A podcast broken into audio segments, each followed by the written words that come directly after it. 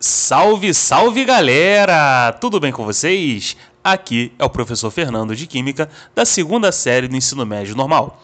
E nesse podcast iremos falar sobre os indicadores ácido-base. Lembrando um pouco do nosso podcast anterior, os ácidos por arrênios são aquelas substâncias que, em solução aquosa, liberam o H+, que é o hidrogênio ionizável. Já as bases liberam o ânion OH-, que nós chamamos de hidroxila. Lembrando que os ácidos possuem sabor azedo e as bases possuem gosto adstringente.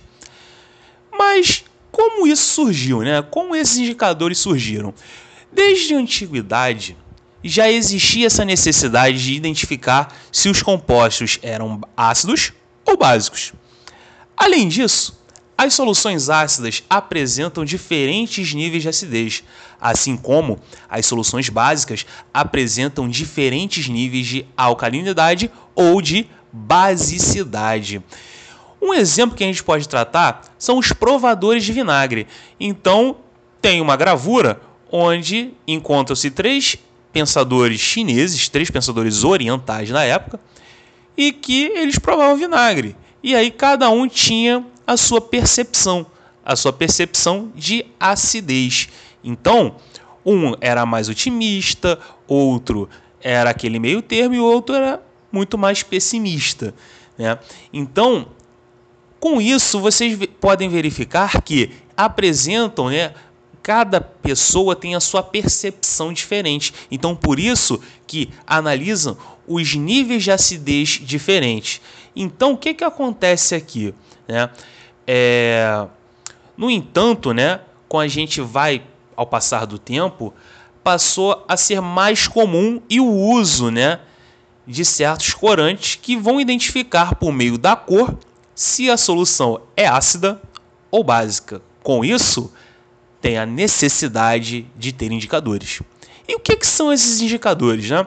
Indicadores são substâncias que, através de suas propriedades físico-químicas, elas vão apresentar a capacidade de mudar de cor na presença de um ácido ou de uma base.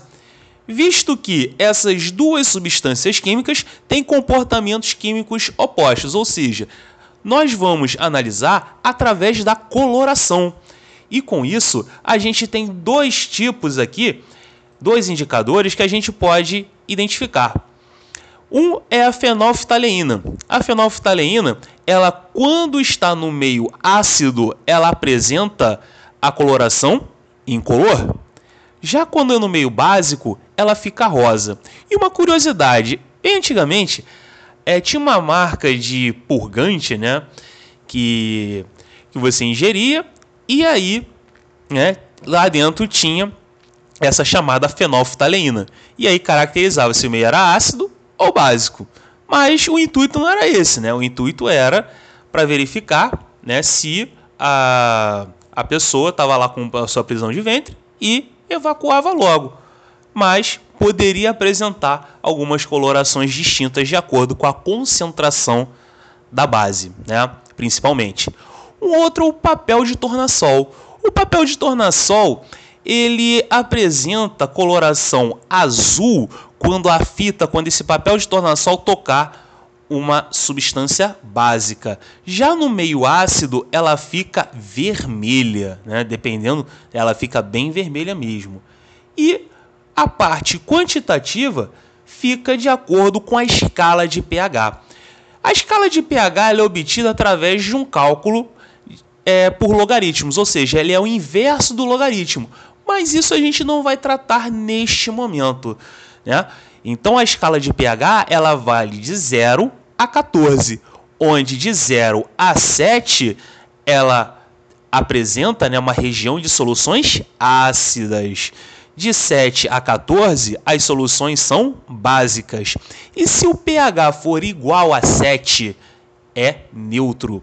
Então, muita gente ainda confunde, por exemplo, a 6,9, ah, pode ser neutro, a 7,1 pode ser neutro. Não. Só vai ser neutro se o pH for exatamente igual a 7. E uma outra coisa também que é importante a gente ressaltar, que quanto menor o valor do pH, maior é a acidez, ou seja, a acidez ela vai ser crescente. Agora, quanto maior for o valor de pH, maior será o caráter básico. Então, a basicidade ou a alcalinidade vai ser crescente ali. Então, por que, que a gente precisa entender isso, né? Porque é o seguinte, vamos associar alguns materiais.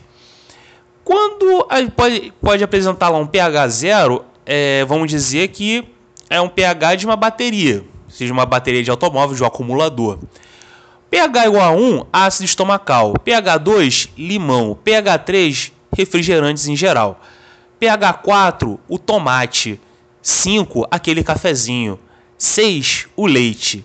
pH 7 deveria ser a água, né? pH 8, um exemplo que a gente pode tratar é o sangue. pH 9, né, entre 8 e 9 ali, o ovo. 10, aquele comprimido estomacal que eu falei com vocês. 11, o amoníaco. 12, o sabonete. 13, o alvejante. E 14, aquele limpador de ralo.